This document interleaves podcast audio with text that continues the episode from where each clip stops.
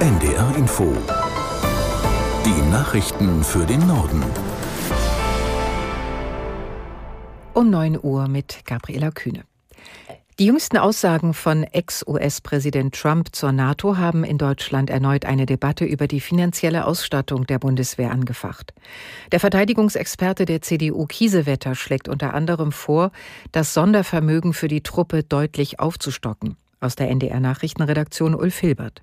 Statt 100 Milliarden Euro 300 Milliarden. Kiesewetter glaubt, dass es ohnehin deutlich mehr Geld brauche, um die Bundeswehr kriegstüchtig zu machen. Deshalb sei er offen dafür, den Sonderfonds zu verdreifachen, sagte Kiesewetter der SZ. Kanzler Scholz hat sich zu einer möglichen Erhöhung des Wehretats nicht geäußert, dafür aber Trumps Äußerungen als unverantwortlich und gefährlich kritisiert. Niemand dürfe mit Europas Sicherheit spielen oder dealen. Trump selbst hat noch einmal nachgelegt und erklärt, er wolle die NATO mit seinen Äußerungen stärker machen. Mitgliedsländer, die nicht genügend Geld für Verteidigung ausgeben, würden im Falle eines russischen Angriffs keinen US-Schutz mehr bekommen. Er werde Russland sogar ermutigen, mit solchen Ländern zu tun, was immer es wolle, so Trump. Die USA arbeiten nach Worten von Präsident Biden an einem Geiselabkommen zwischen Israel und der islamistischen Hamas. Dieses sieht für den Gazastreifen unter anderem eine sofortige sechswöchige Feuerpause vor. Aus Washington Ralf Borchert. Diese Zeit könne man dann nutzen, um etwas Dauerhaftes aufzubauen, so der US-Präsident. Mit Blick auf die von Israel angekündigte Bodenoffensive in Rafah an der Grenze zu Ägypten betonte Biden, die mehr als eine Million palästinensischen Zivilisten dort müssten geschützt werden.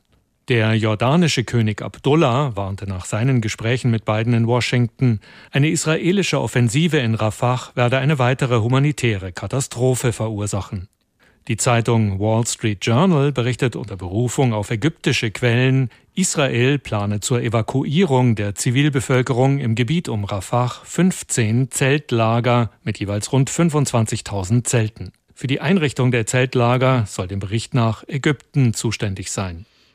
Im politischen Berlin beschäftigen sich heute gleich zwei Ministerien mit der Frage, wie sich die Demokratie gegen Rechtsextremismus wehren kann. Innenministerin Faeser will zusammen mit Verfassungsschutzpräsident Haldenwang und BKA-Chef Münch neue Maßnahmen gegen Rechtsextremismus vorstellen. Und Familienministerin Paus präsentiert eine Studie über rechtsextreme Hassparolen im Netz.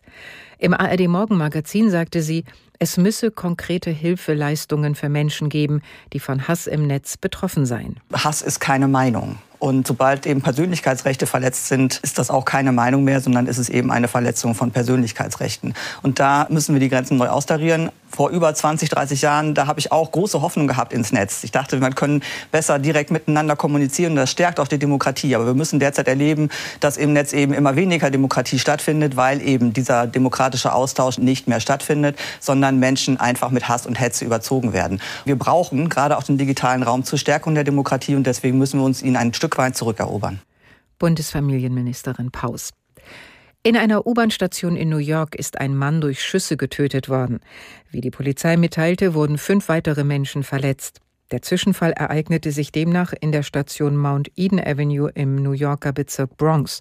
Laut Polizei hatten sich mehrere Jugendliche in einem einfahrenden Zug gestritten, als einer von ihnen eine Waffe zog und das Feuer eröffnete. Der Schütze sei auf der Flucht. Nach dem Tod eines Sechsjährigen in Pragsdorf in Mecklenburg-Vorpommern beginnt heute vor dem Landgericht Neubrandenburg der Prozess gegen den mutmaßlichen Täter.